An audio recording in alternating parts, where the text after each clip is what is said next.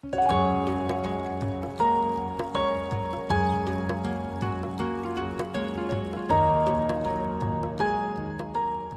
晚八点，聆听读者。大家晚上好，我是主播肖军，欢迎收听《读者》。今天是大年初一，肖军在这儿给您拜年了，祝您和家人新春快乐，幸福平安。今天晚上和大家一起分享的文章来自作者之歌。为什么要好好过年？这是我听到最好的回答。关注读者新媒体，一起成为更好的读者。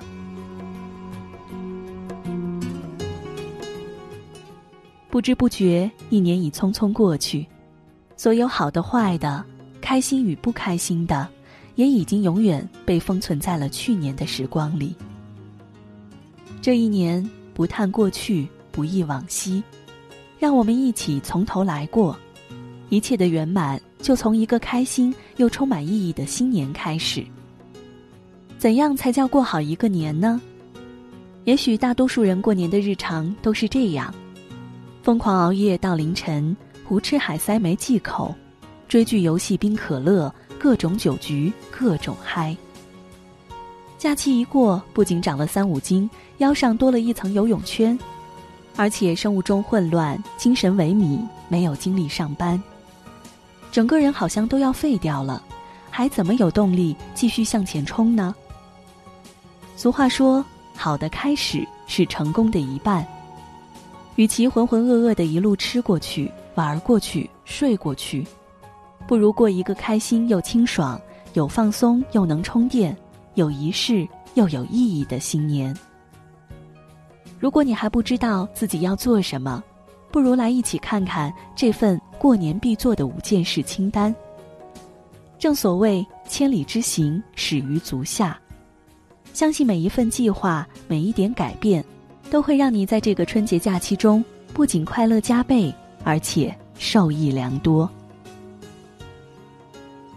第一件事，读一本治愈心灵的书。以前每当需要坐长途车回家的时候。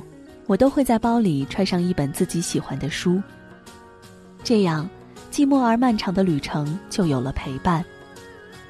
如今我们的生活拥挤而忙碌，回家的次数少了，读书的次数更少。仔细想一下，恐怕很多人一年都没有完整的读过一本书，更不要说静下心来好好体会书中的智慧和趣味。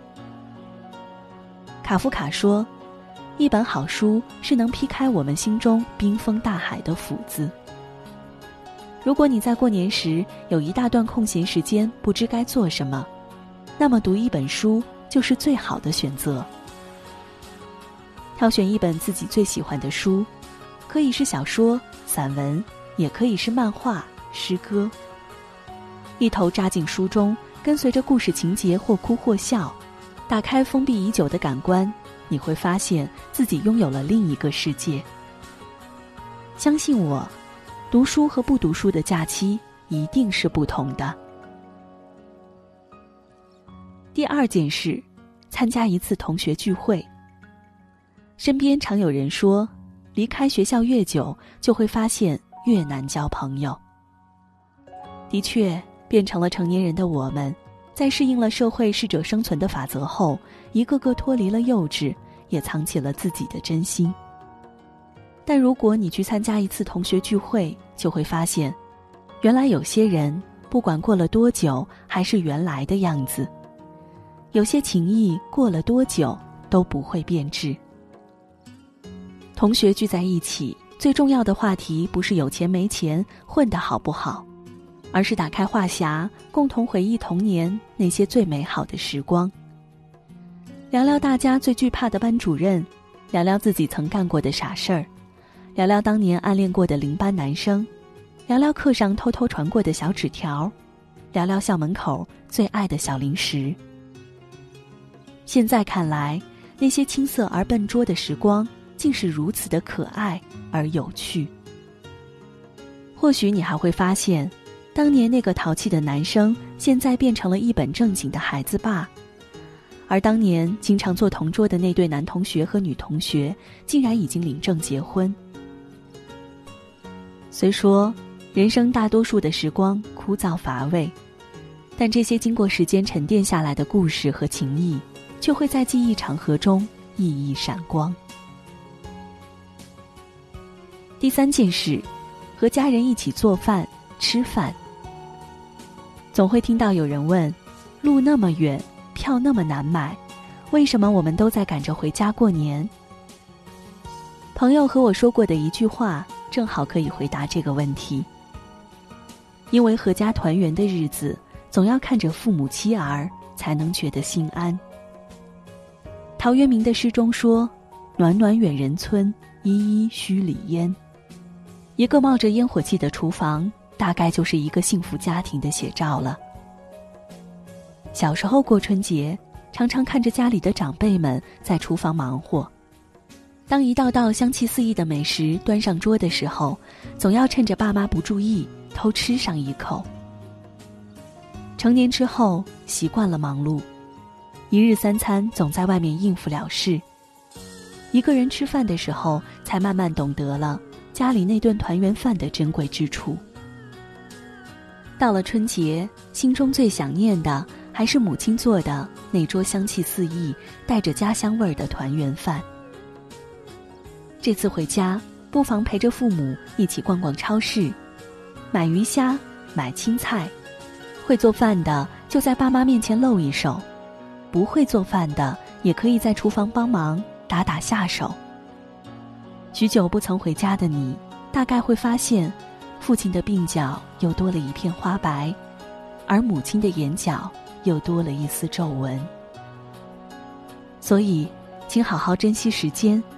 给父母买再多的保养品，都抵不过一家人在厨房热热闹闹的边做菜边聊天，然后一起围坐在桌边吃上一顿团圆饭。第四件事，扔掉没用的旧东西和烦心事。我曾经有过一段心情极度抑郁的时间，当时一个心理医生朋友告诉我。想要快速的从这种情绪中走出来，就要学会清零自己。这种清零，并不是把人生中的一切都清理出去，而是要学会和生活中不需要的东西断舍离。舍弃了不必要的摆件，一张桌子就可以有更多的空间放自己真正喜欢的东西；丢掉了不合适的衣服和鞋子，出门时就省去了大量挑选的时间。新年伊始，不妨也来审视一下自己的房间，把冗余的东西全部丢掉，你将会收获更多的阳光和新鲜的空气。心也是一样，只有及时把那些遗憾的、难过的、失落的情绪清除出去，才能容纳更多的积极、希望、喜悦、动力。新的一年，希望你能轻装上阵。不必背负太多不必要的东西，不要让太高的目标压弯了腰，不要让太过严格的要求带给自己太多焦虑。最重要的是，不要让永无休止的欲望蒙蔽了自己的眼睛。学会清理自己身边的环境，更要学会清理自己的身心。当我们变得心灵干净，懂得知足，并且充满无惧，就会发现自己已经拥有了。战胜世间一切困难的超能力。第五件事，睡眠充足，保持身材。诗中说：“每逢佳节倍思亲。”有好事者将其改成了一句戳心窝的大实话：“每逢佳节胖三斤。”在过年大鱼大肉的诱惑中，我们很容易把自律丢到一边，忘了健身房挥汗如雨的岁月。忘了减肥时顿顿青菜沙拉的苦涩时光。只要回家一过年，一夜回到解放前，下巴多了两三折，一摸肚皮游泳圈。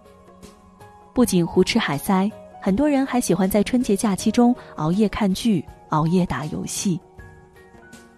若说发胖的第一凶手是吃了太多油腻的食物，那么第二凶手非熬夜莫属。研究证明，熬夜会导致内分泌失调，还会影响肠道微生物组成。